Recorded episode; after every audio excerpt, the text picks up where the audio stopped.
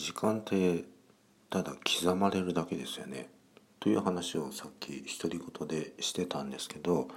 あの時間が例えばあの進んだり遅れたりまたはあの過去に戻れたり、えー、未来に行かれたりっていうふうになった時あなたの体はどうなるの？っていう疑問が浮かびませんか？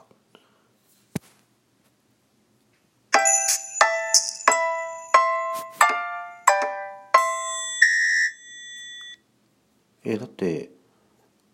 時間がどんどんどんどん進んでって未来に行く時あなたは例えば1年後の世界に行くんであれば一切年取ってないとおかしいですよね。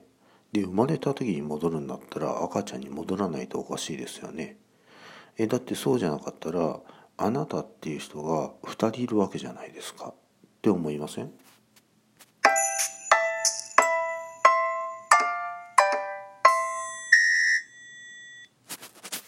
だってそうやって考えたらあなたはもう過去に2人いることになるんですよ。でどっちのあなたがあなたなんです？今のあなたも過去のあなたもあなた。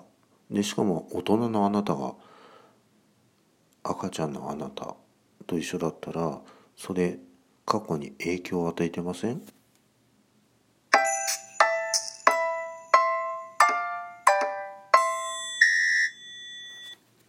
で今の年齢で未来に行ったら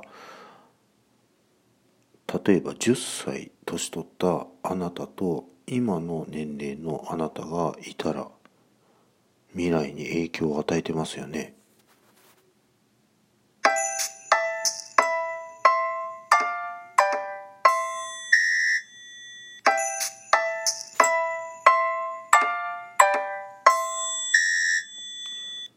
なぜ2回音楽を流したかっていうと謎は深まるばかりなりっていうことなんですよ。